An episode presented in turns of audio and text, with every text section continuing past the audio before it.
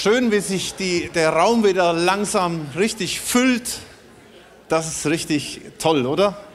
Vor einem Jahr sah das noch alles ein bisschen anders aus. Vor zwei Jahren sah es noch viel schwieriger aus. Aber es ist schön, dass wir als Gemeinde wieder zusammenkommen können. Natürlich auch du am Livestream ganz, ganz herzlich willkommen heute Morgen hier in der City Chapel im Gottesdienst zu Hause und hier live und in Farbe.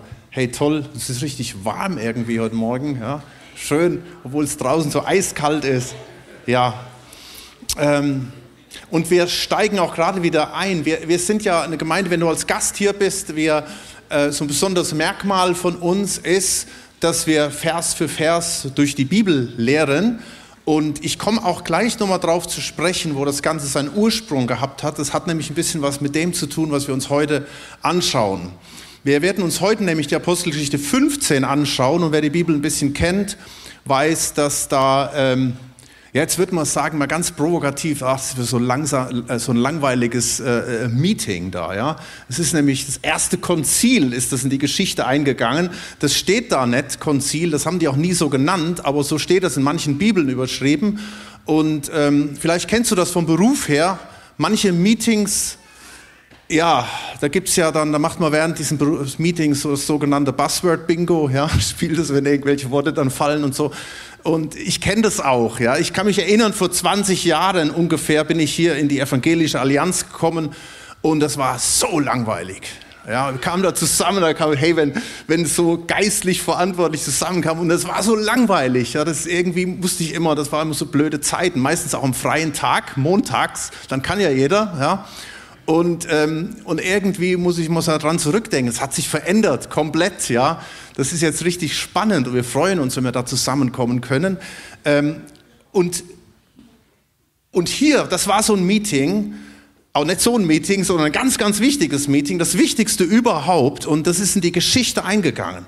Und weil es so wichtig ist, werden wir äh, an drei Sonntagen darüber sprechen. Ja, nicht, dass du denkst, oh, war jetzt noch drei Sonntage, also mit dem auseinandersetzen, aber das ist so entscheidend äh, wichtig. Und das hat jetzt nichts mit äh, Buzzword-Bingo zu tun oder so irgendwas, sondern das ist richtig klasse. Denn es geht eigentlich hier um drei Dinge, drei wesentliche Dinge bei diesem Konzil. Der Teil 1, das schauen wir uns heute an, das Wesentliche, das Essentielle auf den Punkt gebracht, was dein Glaubensleben ausmacht. Dann der Teil 2, die wichtigsten Anweisungen, damit du nicht untergehst. Für jeden wichtig. Und Teil 3, die Auswirkung auf unsere sichtbare und unsichtbare Welt. Gut, und wenn ihr eine Bibel dabei habt, seht ihr, das Kapitel ist gar nicht so kurz. Wenn ich es eigentlich durchlese, dann ist schon die halbe Predigtzeit um. Und trotzdem werden wir uns dieses Kapitel heute mal einfach auch mal im Überblick anschauen, damit wir wissen, worum es da überhaupt geht. Und wir lesen da im Vers 1, und aus Judäa kamen einige herab, also die kamen von der äh, Gemeinde, also irgendwo in Jerusalem, Judäa, und nach Antiochia kamen sie, dort war ja diese erste Heidengemeinde, und sie lehrten die Brüder, natürlich alle, ja, die Brüder und Schwestern, die da waren, wenn ihr euch nicht nach dem Gebrauch Mose beschneiden lasst, so könnt ihr nicht gerettet werden. Da nun ein Zwiespalt aufkam und Paulus und Barnabas eine nicht geringe, Auseinander, geringe Auseinandersetzung mit ihnen hatten, zum Inhalt gleich noch mehr. Äh, anderen den Glauben absprechen und dämonisieren ist ein ganz typischer Spaltungsgrund in der Gemeinde Jesu bis heute. Äh, hier zofft's richtig. Und es ist interessant, hier steht eine nicht geringe Auseinandersetzung. Was heißt das? Eine nicht geringe Auseinandersetzung heißt, da hat's richtig geknallt. Ein bisschen vornehm ausgedrückt. Tatsächlich, in der ersten Gemeinde gab es einen richtig fetten Streit. Und wisst ihr was? Manchmal ist Streit wichtig, um Klarheiten zu bringen. Das kennst du vielleicht aus der Ehe oder irgendwo raus. Manchmal ist es wichtig, ja, damit ein richtiges Gewitter ausbricht, damit nachher wieder äh, denn Klarheit da ist, ja, wo in welche Richtung das geht. Okay. Dieser Streit war so immens, dass sie es nicht fertig bringen, den zu regeln. Und dann heißt es im Vers 2 im zweiten Teil, da bestimmten sie, Paulus und Barnabas und einige andere von ihnen wegen dieser Streitfragen zu den Aposteln und Ältesten nach Jerusalem hinaufzuziehen. Da war ja sozusagen die Muttergemeinde. So durchzogen sie nun als Abgeordnete der Gemeinde Phönizien und Samaria, indem sie von der Bekehrung der Heiden erzählten und allen Brüdern, auch hier darf man mit einfügen und Schwestern natürlich, große Freude bereiteten. Ist doch interessant, oder? Die einen sind stinksauer und fangen Zoff an und die anderen freuen sich wie verrückt, dass da Heiden zum Glauben gekommen sind. Dann heißt es in Vers 4, als sie aber nach Jerusalem kamen, wurden sie von der Gemeinde, den Aposteln und den Ältesten empfangen und berichteten alles, was Gott mit ihnen gewirkt hatte. Wenn wir jetzt mehr Zeit hätten, dann könnte ich noch mal drüber sprechen, wie wichtig eine gesunde Führungskultur ist. Das sehen wir immer wieder. Ja, hier gibt's Zoff in einem gewissen Kreis, also geht man sozusagen äh, zur nächsten Instanz und schaut mal, wie die das machen. Und hier ist nicht einer, der sagt, wo es lang geht, sondern hier sind Älteste, hier sind Aposteln, die einigen sich. Und später heißt es dann am Schluss vom Kapitel, es hat dem Heiligen Geist und uns gefallen. Aber auch interessant. Dann heißt es im Vers 5, aber einige von der Richtung der Pharisäer, die gläubig geworden waren, standen auf und sprachen. Hier muss ich eine kurze Pause machen. Diese Gemeinde, die erste Gemeinde bestand zum größten Teil aus Juden. Okay? Das waren Juden, die, zum, die nun an den Messias glaubten. Und auch wenn Pharisäer in deinen Augen äh, nicht gerade klingt nach geisterfüllten Christ oder so, waren es doch, ja, wir denken immer so an gesetzlich, verkopft, gefährlich, es waren doch einfach Leute, die sehr gläubig waren, die die Schrift kannten, die es richtig ernst meinten, die voller Hingabe waren. Paulus war ja eigentlich auch so einer gewesen, ja, da haben wir mal drüber gesprochen, mit welcher Hingabe er eigentlich unterwegs war, welchen Eifer er für Gott hatte, aber er hat es halt eben nicht richtig verstanden. Nun, von den Pharisäern kamen tatsächlich auch einige zu diesem lebendigen Glauben, also sprich Gläubige wie du und ich. Nun, die bringen natürlich auch ihren Background mit und sagen jetzt in Vers 5, man muss sich beschneiden und ihnen gebieten, das Gesetz Mose zu halten. Da kamen die Apostel und die Ältesten zusammen, um diese Sache zu untersuchen. Auch hier wieder, hier kommen mehrere zusammen, um drüber zu beten, um zu hören, was hat Gott hier zu sagen. Vers 7. Nachdem aber eine große Auseinandersetzung stattgefunden hatte, ja, Mai, sind die nur am Zoffen hier oder was? Es ist dir schon mal bewusst geworden, das ist die erste Gemeinde. Und, und dann wegen so einer Pillepalle, wegen Beschneidung. Hey, wenn sie wenigstens gestritten hätten um so richtige, ja, richtige wichtige Themen. Musste man eine Pause einlegen, ja? Tatsächlich hier, die sind wieder am Streiten, aber bitte, das war kein Pille-Palle-Thema für die. Das war ein mega, mega wichtiges Thema und für die Juden essentiell, die Beschneidung.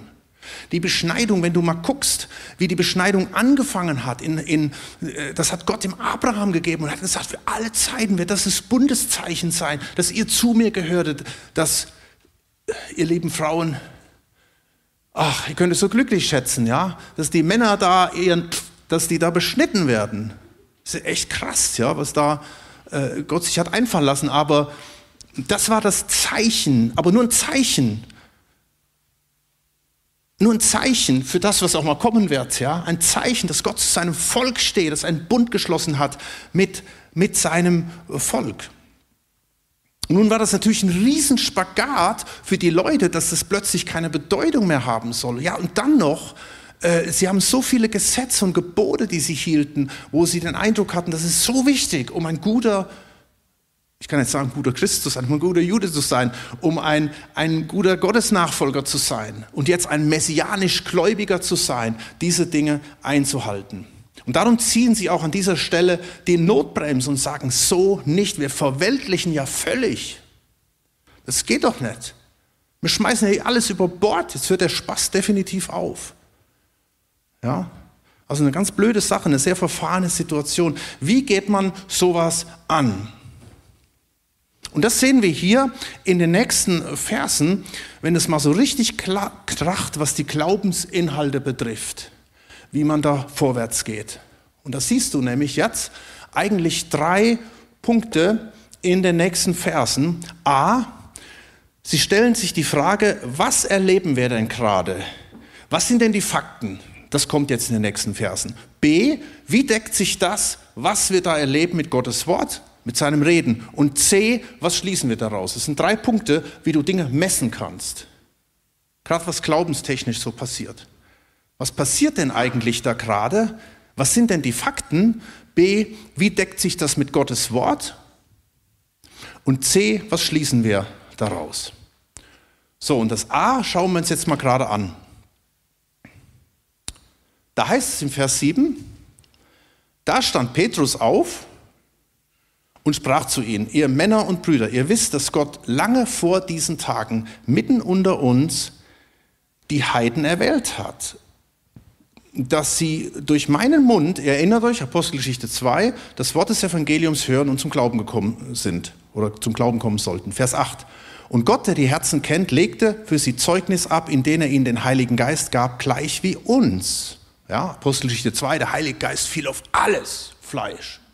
Auf Juden, auf Heiden, auf die Proselyten, auf Äthiopier und wo sie alle herkamen. Alle, die an Jesus glaubten. Und er machte, Vers 9, keinen Unterschied zwischen uns und ihnen, nachdem er ihr Herz durch den Glauben gereinigt hat. Petrus, diese Mega-Geschichte, Apostelgeschichte 10, ja, Petrus hatte da auch so sein Problem. Da muss er zu Cornelius gehen, zu dem Römer und sieht mit eigenen Augen, nachdem er ihnen von Jesus erzählt, wie der Heilige Geist auf sie fällt und sie in andere Sprachen äh, beten. Und er selbst konnte es auch nicht richtig checken, ja. Nun, das Ganze war so simpel, nichts von Gesetz, von Opferungen, von Geboten, nichts von Beschneidung, einfach nur Glaube, Taufe, Heiliger Geist. Selbst Petrus, das lesen wir später im Galater, selbst Petrus hatte da immer noch seine Probleme mit, wie das alles so funktioniert. Ja, er versuchte dann den Galatern zu sagen, ah, okay, das müsst ihr noch machen, dies müsst ihr noch machen, jedes müsst ihr noch machen. Nein, das, der Punkt war Freiheit. Die Message, Jesus ist gekommen, nicht um Lasten aufzulegen, sondern Jesus ist gekommen, um Lasten wegzunehmen. Matthäus 11, Vers 28 sagt es ja Jesus. Kommt her zu mir alle, die ihr mühselig und beladen seid. Ich will euch Lasten auflegen. Ja, das ganze Gesetz auf die Schultern legen. Nein, ich will euch erquicken. Ich will euch frei machen. Wo der Geist Gottes ist, das Freiheit. Und Leute, das war doch schon immer unser Dilemma, ja? Nicht nur von denen damals hier, die sich im Zoffen sind, sondern auch von uns, durch die ganze Geschichte. Das Joch, ihr kennt ja noch ein Joch, ja, das kennt man so aus dem Segen, das ist ja dieses Joch, was man den Tieren aufgelegt hat, damit sie da boah, diese schweren Wagen ziehen mussten. Das Joch der Religion, das Joch der Heuchelei, ey, das ist so weit verbreitet in unseren Kreisen. Das Joch der Heuchelei, dass wir uns so darstellen, als seien wir besser, als wir wirklich sind. Und so ein Krampfleben, was nicht echt ist und was keiner schafft. Oder das Joch von Regeln, die wir ungeprüft einfach übernommen haben. Setz dich mal hin und schreib dir mal auf, wenn du irgendeine Überzeugung hast. Warum hast du diese Überzeugung? Wir haben heute, ich werde vielleicht noch mal zwei, dreimal vorsichtig darauf hinweisen, dass wir heute Abend eine Taufe haben. Ja? Da ist auch sowas bei der Taufe. Wie oft höre ich das, wenn ich sage, hey, was hindert dich, dass du dich taufen lässt? Weiß auch nicht. Ah ich bin als Kind getauft, ja. Ich habe mir da nie Gedanken drüber gemacht. Es wird schon irgendwie richtig sein.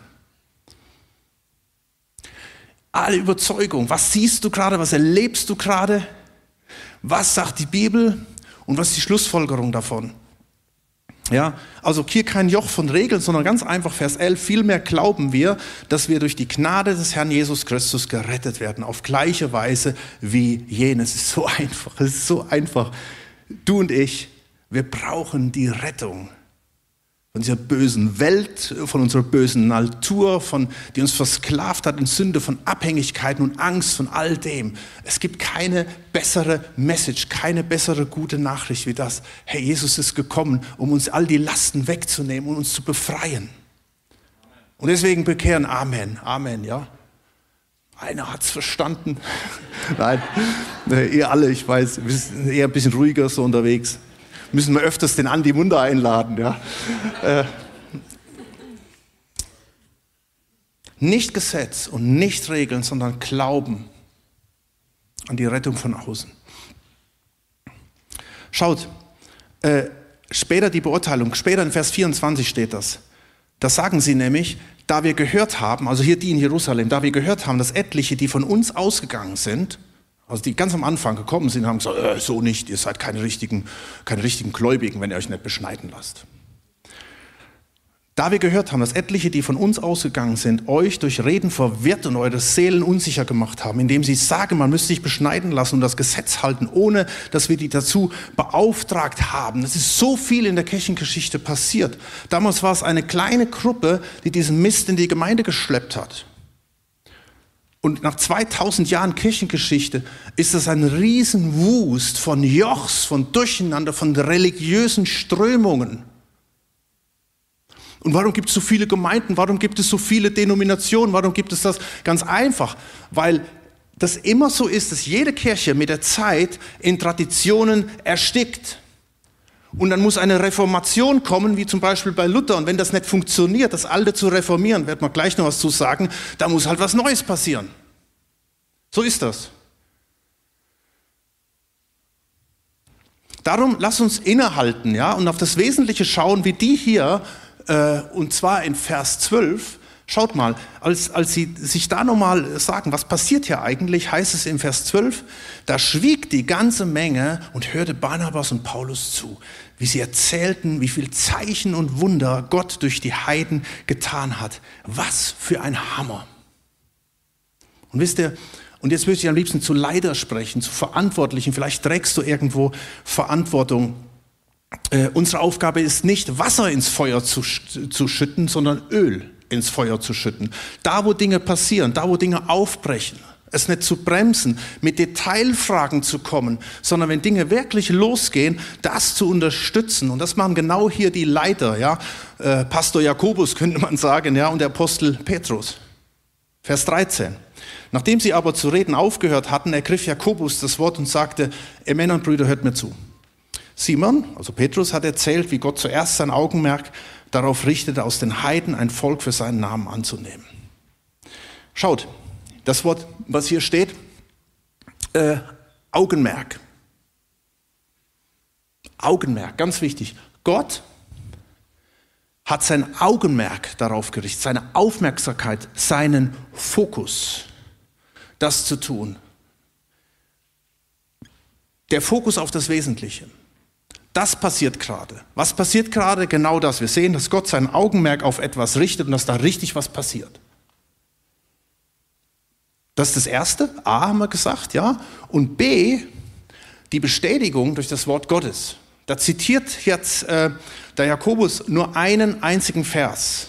Und zwar zitiert er Amos 9, Vers 11. Da steht, nach diesem will ich zurückkehren und die zerfallene Hütte Davids wieder aufbauen und ihre Trümmer will ich wieder aufbauen und sie wieder aufrichten damit die übrig gebliebenen Menschen den Herrn suchen und alle Heiden, das ist der, der Punkt, und alle Heiden, über die mein Name ausgerufen ist, spricht der Herr, der alles dies tut.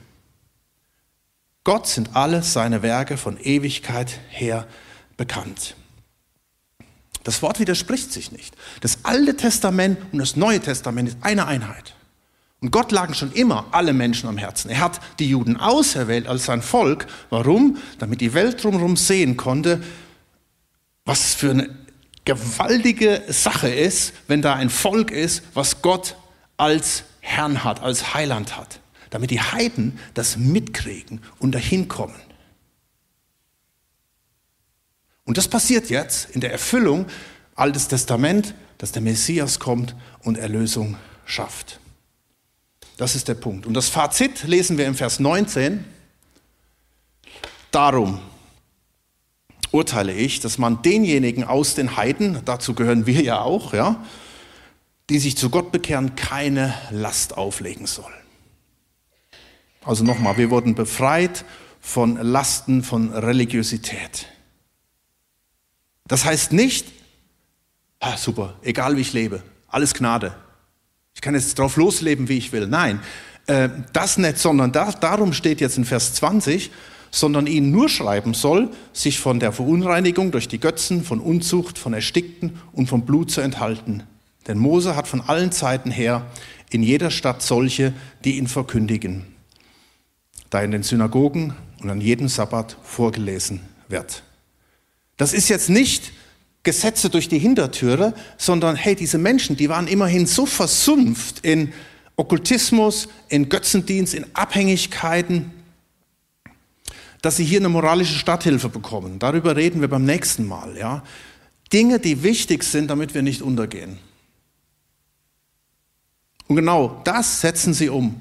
Und deswegen heißt es im Vers 22, daraufhin beschlossen die Apostel und die Ältesten zusammen mit der ganzen Gemeinde, Männer aus ihrer Mitte zu erwählen und mit Paulus und Barnabas nach Antiochia zu senden. Nämlich Judas mit dem Beinamen Basabas und Silas, führende Männer unter den Brüdern. Und dann bringen sie dieses Schreiben mit, wo wir jetzt eben länger drüber gesprochen haben. Das kannst du dann wieder alles nachlesen, Vers 23 bis 30 und lesen das der Gemeinde vor in Antiochia. Und in Vers 31 heißt es das und heißt es dann, und als sie es gelesen hatten, freuten sie sich über den Trost. Und Judas und Silas, die selbst auch Propheten waren, ermahnten die Brüder mit vielen Worten und stärkten sie. Amen. Kapitel 15. Das ist Kapitel 15. Ja. Und vielleicht reicht das auch schon völlig, dass du sagst, ah, ich habe es kapiert. Ein Riesenkapitel und meines Erachtens nach eine ganz einfache Lektion auf den Punkt gebracht. Es geschieht hier was Neues und weil es überhaupt nicht in das Denkmuster der Judenchristen damals oder auch von uns reinpasst, wird es abgelehnt, abgestoßen und verurteilt und droht im Keim zu ersticken. Das ist mal die Ausgangslage. Und das ist interessant. Mir ist das jetzt nochmal, ich habe das schon öfters mal gesagt, mir, mir fällt das immer wieder auf. Ich habe das früher nie so richtig verstanden. Jesus hat ja immer die Auseinandersetzung gehabt mit den Pharisäern und Schriftgelehrten und wie die, was das alles für Leute waren, ja. Und, ähm, und für uns, wir, wir kategorisieren das ja dann ein, ja. Das sind die Bösen und und wir, wenn, wenn wir uns dann so einsetzen in die Geschichte und dann stehen wir immer mit Jesus, mit den Jüngern da auf einer Seite ja, und haben dann diese, die, diese gesetzlichen Typen da gegenüber. Aber ich glaube, äh, diese Evangelien sind deshalb, diese Figuren, die tauchen deshalb immer wieder auf, nicht weil es irgendwie so geschrieben wurde, sondern weil es halt Realität ist, dass Jesus kommt, bringt was Neues rein und die Gläubigen sind die Ersten, die sich dem äh, widersetzen. Weil sie so fest sind in ihren Glaubensüberzeugungen. Das hat Jesus ständig erlebt und das erleben wir auch hier in der Geschichte und das löst einen riesen Zoff aus. Und ich glaube, diese Auseinandersetzungen, die sind uns ein bisschen zur Warnung geschrieben, dass wir es nicht gleich machen, sondern dass wir unser, unser Herz öffnen und dass wir bereit sind für ständig für eine neue Reformation in unserem Herzen drin. Hey, wir können uns freuen an einem neuen Urlaubsland, an neuen Geschenken, am neuen Smartphone, am neuen Update. Und ich denke so, im Glaubensleben sind wir manchmal so fest zementiert. Oder auch in unserem Lifestyle, in dem, was wir leben, was wir aus der Vergangenheit mitbekommen haben, dass wir das oft auch nicht zulassen, dass sich Dinge verändern. Oder auch in der Seelsorge. Ja? Da kommt man jetzt im, im Gespräch vielleicht an einen Punkt und merkt, wow, hier müssten wir jetzt dran. Und es ist wie eine Festung und man ist nicht bereit, das loszulassen.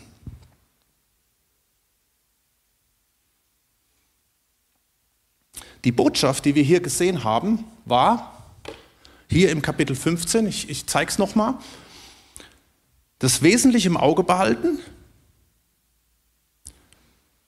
Was ist das Wesentliche? Indem wir uns immer wieder hinterfragen und immer wieder neu prüfen, was erleben wir gerade, was sagt das Wort Gottes und was ist die Konsequenz und das Fazit für dich. Das gilt es in allem, das gilt es zu allen Zeiten immer wieder ich bin jetzt auch keine 20 mehr, ja. Aber ich merke, das hält mich, hält mich jung und dynamisch, ja. Einfach immer wieder auch zu hinterfragen, warum mache ich das? Wozu mache ich das? Ja, weil ich es schon immer so gemacht habe. Und dann kommt eine Krise wie Corona zum Beispiel und dann sage ich, oh, ich kann ja auch zu Hause, von zu Hause äh, Gottesdienst feiern und so weiter, ja. Weil dann stelle ich mir plötzlich die Frage, warum mache ich das eigentlich? Weiß ich auch nicht. Ja? Versteht ihr? Äh, es ist so, es ist so wichtig, dass wir immer wieder diese, diese Fragen stellen, warum mache ich das? Ich stehe vor Gott, weil sonst wird so schnell Religion. Die beste Worship-Zeit, Anbetungszeit kann einfach, ich singe ein Lied und jetzt, jetzt würde ich am liebsten mal rundfragen, was haben wir denn eben überhaupt gesungen? Und manchmal geht es mir auch so. Ich singe ein Lied und wenn man mich fragen würde, was habe ich eben gesungen, weiß ich nicht. Das hat aber richtig gegroovt, das Lied. Das war, ging richtig rein. Ja?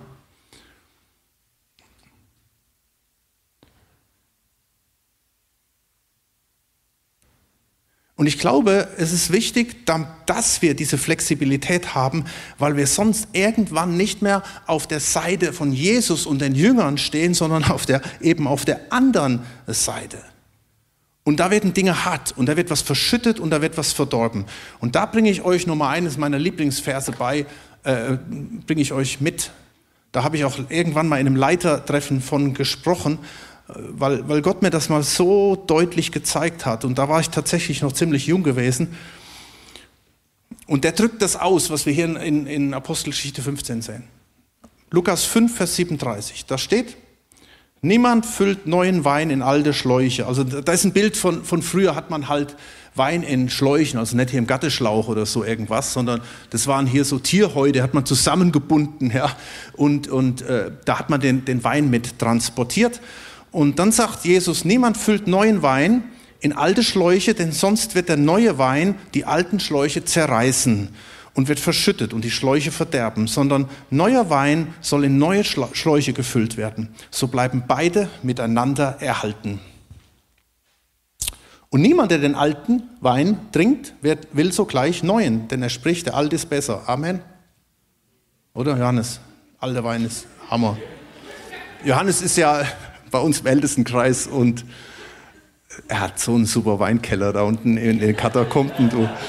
Weißt du, wenn du da mal so einen, so einen alten spanischen Marcus Reversa, da, das Reserva von 19, 2012 trinkst oder keine Ahnung, 1987 vielleicht sogar noch, ja. Da stand irgendwann mal so ein, so ein 6 Liter äh, Kistchen bei uns vor der Haustüre von dem Mirjam und vom Johannes. Gut, gut. Also. Und dann sagst du, hör mir auf mit dem neuen Zeugs, ja? Hier, die Aldi-Blöre oder so, weißt? Das wissen wir, alter Wein ist besser. Aber Jesus bringt dieses Beispiel, um zu sagen, ja, ich will jetzt nicht sagen, ich stimme dem zu, ich will jetzt hier so ein Alkoholthema hier aufmachen, ja, aber ähm, es ist ein gefährliches Denken im übertragenen Sinne, dass das Alte besser ist wie das Neue. Beim Wein ist das so. Und ich glaube, manchmal leben wir das auch mit neuen Dingen. Hör mir auf mit dem neuen Zeugs. Ich bleibe bei dem Alten. Das habe ich schon vor 30 Jahren so gesehen. Und da stehe ich auch zu. Warum soll ich meine Meinung ändern? Denn mit diesem Mindset wirst du starr und hart und unflexibel. Und dann wiederum ist die Angst berechtigt, dass alles Neue, besonders neue Erkenntnisse von Gott, dich zerstören.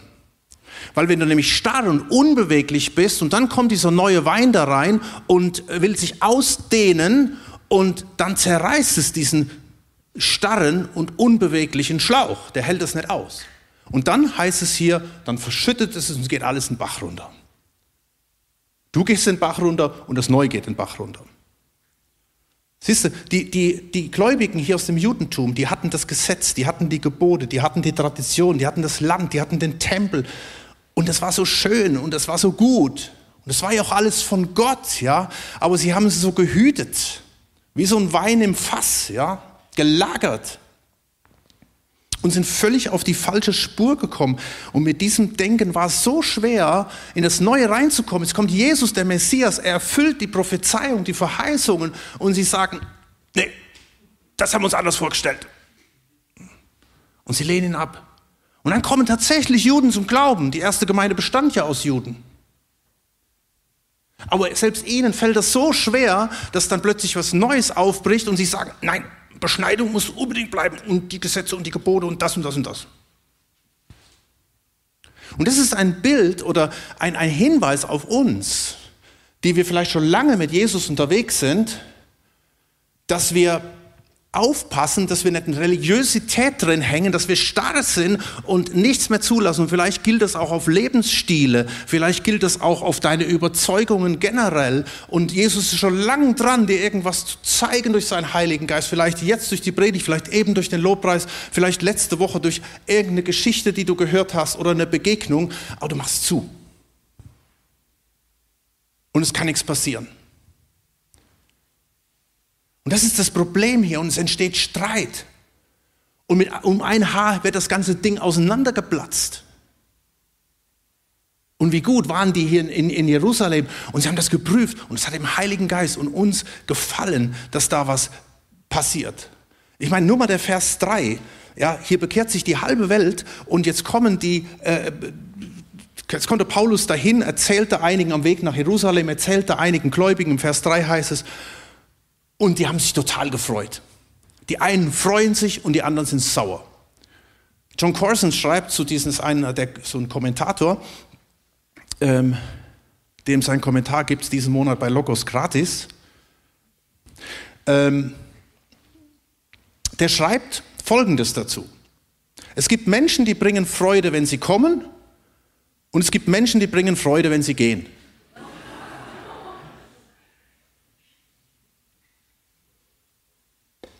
Wir können überall Freude verbreiten, sagt er. Denn das Evangelium ist so eine gute Nachricht. Wir haben das Privileg, den Menschen zu sagen, deine Sünden sind dir vergeben, du musst nicht besser sein oder dich anstrengen, der Preis ist bezahlt, die Arbeit ist geleistet. Das ist das Evangelium. Und passen wir auf, dass wir nicht, während wir den alten Wein genießen, auf der Strecke bleiben und der Zug ohne uns weiterfährt. Ich sage ja nicht, das Alte ist alles schlecht, oder? Wir haben gerade gesehen, der alte Wein ist gut. Es gibt so viel Gutes, das, das dürfen wir halten. Und jetzt komme ich, mache ich einen, einen, kleinen Sprung zur, zu unserer Bewegung, aus der wir herkommen, ähm, weil ich da letzte Woche nochmal daran erinnert wurde. Ähm, unsere Calvary Chapel Bewegung begann als äh, Jesus-Revolution Anfang der 70er Jahre. Das war wirklich eine, eine, eine Erweckung, eine äh, Jesus Revolution, so nannte man das. Das hat es bis ins Time Magazine reingebracht. Chuck Smith, ihr seht ihn am Bild unten, äh, das war so einer.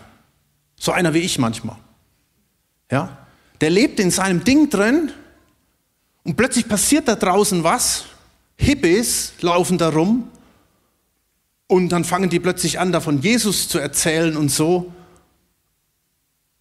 Und der hat keinen Blick dafür gehabt, bis er irgendwann sein Herz öffnete, dieses Alte verließ und Gott sagte, Gott, wenn du mich da irgendwie gebrauchen willst, dann bin ich bereit, mein Mindset zu verändern. Dann bin ich bereit, mich gebrauchen zu lassen. Dann bin ich bereit, oder mach du das einfach. Und dann passierte was. Daraus ist eine richtige Bewegung entstanden. Er ließ sich auf das Abenteuer ein, ließ hat Hippies nach Hause eingeladen, der hat sie in die Gemeinde eingeladen. Seine kleine Gemeinde schrumpfte, weil viele sagten, es kann doch nicht sein, wir haben gerade einen neuen Teppichboden, jetzt kommen diese Barfüßigen mit ihren dreckigen und stinkigen Füßen da rein, das kann doch gar nicht sein.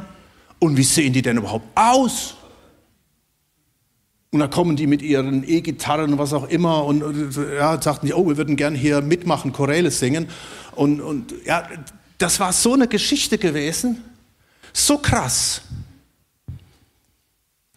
Und Chuck wusste oder er merkte, dass er sich von Nebensächlichkeiten verabschieden muss und den Fokus auf das Wesentliche legen. Und dann bekehren sich Leute. Immer mehr. Hundert, tausend. Das Gemeindehaus reicht nicht mehr aus. Wir haben Zehntausende, ihr seht das hier oben, ähm, am Piraten Bay war das, glaube ich, in, in der Nähe von Los Angeles. Zehntausende kamen zusammen, die wurden getauft. Eine Riesenerweckung, weil er einfach gesagt hat, hey, das Wesentliche ist, die glauben, die wollen sich taufen lassen, erfüllt mit Heiligen Geist und jetzt lass uns vorwärts gehen. Lass uns diese ganzen Traditionen über den Haufen werfen. Das Einzige, was er hatte, war das Wort Gottes. So kam das auch, dass wir Vers für Vers durch die Bibel lernen. Chuck hatte sich hingesetzt und saßen die, die Leute, erst 100, erst 1000 und wie viele, die saßen da und hörten einfach zu. Der Chuck Smith, was macht er? Er liest ein paar Verse vor und erklärt, was da steht. Du kannst heute noch die Kommentare von Chuck Smith nachlesen. Und jeder denkt, oh, würde ich auch gern mal. Du denkst, das ist ja gar nichts Außergewöhnliches. Du findest seine Kommentare gar nicht in irgendwelchen großen Bibliotheken. Das ist viel zu primitiv. Das ist ganz einfach, simpel. Er liest die Bibel vor und erklärt, was da drin steht. Er hat dann auch mal zwei, drei Kapitel gemacht in, in der Predigt oder so, ja. Und die hingen ihm an den Lippen, weil das war echt, das war natürlich, es waren keine Nebensächlichkeiten, es war die Liebe, es war der Glaube, es war die Liebe zu Jesus. Und jetzt mein kleiner Werbeblock, nächstes Jahr kommt ein Film raus, Jesus Revolution. Ähm, ihr seht hier neben Jesus und Greg Laurie, also wer kennt The Chosen? Das ist der Hauptdarsteller und der spielt einen der ersten Hippies, die zum Glauben gekommen ist. Und er hat zusammen mit einem Calvary Chapel Pastor Craig Laurie, die übrigens heute im Anna Stadium sind mit 30.000 Leuten, heute ist er dort und gibt Zeugnis und da kommen 30.000 Leute zusammen, die hören von Jesus. Und da bekehren sich ganz viele zu Jesus. Und sie haben sich entschieden, diesen Film zu machen und wurden gefragt, warum macht ihr denn den Film? Wollt ihr da wieder so in Erinnerungen rum und so? Und der Punkt ist der, Craig Laurie sagte, wir machen diesen Film nicht um an die Good Old Times zu erinnern, sondern um Menschen zu sagen, das ist auch heute noch möglich. Indem wir unser Herz öffnen, indem wir uns auf das Wesentliche fokussieren. Wir haben eben das Lied gesungen, Do It Again. Und das ist so wunderbar. Und ich glaube, Gott möchte uns daran erinnern, ja, möchte uns daran erinnern, es ist nicht zu spät, du bist nicht zu alt, du bist nicht schon zu lange da und es ist nicht eingefahren, sondern das ist das Wunderbare, das Erfrischende am Evangelium. Es darf wieder neu passieren, wieder neu geschehen. Vers 11 nochmal. Vielmehr glauben wir, dass wir durch die Gnade des Herrn Jesus Christus gerettet werden, auf gleiche Weise wie jene.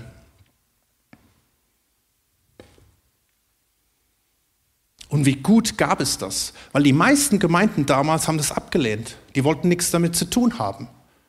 Diese neu bekehrten Hippies hatten, kein, hatten nichts, wo sie hingehen konnten. Und hey, sind wir offen?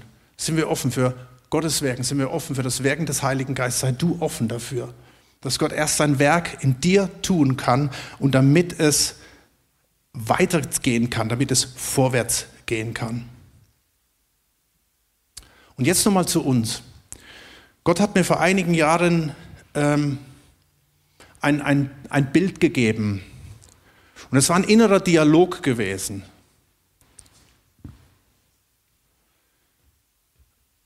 Das war wirklich, ich war so irgendwie im Gebet gewesen und dann lief so ein innerer Dialog an. Äh, habe die Geschichte gelesen, hier irgendwie in meiner Bibel lese von diesen Schläuchen und so weiter. Und da war es mir, als würde Gott mir sagen, siehst du diesen alten Schlauch? Das ist die Chapel. Und ich so, äh, Herr, ähm, wir sind eine junge Gemeinde, wir sind denn alt. Und er sagte, er sagte mir, doch, ihr seid schon 20 Jahre alt. Und du bist auch nicht mehr jung. Ich sagte, okay, ist so. Dann sind wir halt ein alter Schlauch. Und dann war es mir so, als würde er sagen, nix okay. Ich kann etwas machen, damit dieser alte Schlauch wieder jung wird. Flexibel, dynamisch, weich, voll Gnade, voll Liebe, voll Heiliger Geist. Und es war mir so eine große Ermutigung gewesen. Erstmal die Ernüchterung. Hey, wir sind ja mehr die neue Gemeinde hier in Stuttgart sondern wir sind in die Jahre gekommen. Und dann die Erkenntnis, hey, das macht nichts. Lass uns bereit und offen sein für das, was Gott Neues tut. Hey, es ist doch wahnsinnig viel passiert in den letzten Jahren, oder? Bei dir, bei mir, bei uns. Durch Corona, durch Krisen, durch alles Mögliche. Und wisst ihr, ich glaube, das ist so eine Chance in unserem Leben drin, dass Gott gerade dran ist, etwas ganz Neues zu machen mit dir, mit dir, mit mir. Er macht gerade was, was völlig Neues. Und vielleicht fühlst du dich gerade richtig mies. Oder vielleicht hast du auch Abschied genommen von irgendwelchen Dingen. Vielleicht schaust du dir gerade die, die Predigt an und sagst, Mensch, ich gucke da noch mal rein, aber ich bin irgendwie so weit weg. Und all diese Dinge können so diese Vorbereitung sein, dass Gott dran ist, deinen Schlauch also dieses Leben, was so starr ist, weich zu machen. Aber es braucht Heilung. Es braucht Heilung. Und da fiel mir ähm, ein Vers zu ein, der wird eigentlich immer zur Krankenheilung genommen. Und diesen Vers möchte ich jetzt mal aussprechen über uns. Im Jakobus 5, Vers 14, da steht, ist jemand von euch krank? Er soll die Ältesten der Gemeinde zu sich rufen lassen und sie sollen für ihn beten und ihn dabei mit Öl salben im Namen des Herrn. Und das Gebet des Glaubens wird den Kranken retten. Und der Herr wird ihn aufrichten und wenn er Sünde begangen hat, so wird ihm vergeben werden. Und ich glaube, das ist die Lösung dafür, dass mein, dieser Schlauch, dieser, dieses Leben, dieses Verhärtete wieder weich werden kann. Und, und nicht nur alten Wein verträgt, sondern offen ist für was Neues. Es können Menschen sein, die Gott in mein Leben stellt. Das können neues, verändertes Denken sein. Das kann eine neue Erkenntnis sein. Vielleicht fängt es sogar heute Abend mit der Taufe an, ja. Wir haben noch Platz. Ja, irgendwie zu sagen, ich spring mal aus dem Boot raus. Und ich möchte jetzt für uns beten, dass das genau jetzt passiert, dass dieses Alte, was hart ist, was fest ist, dass es weich wird. Und lass uns dazu aufstehen.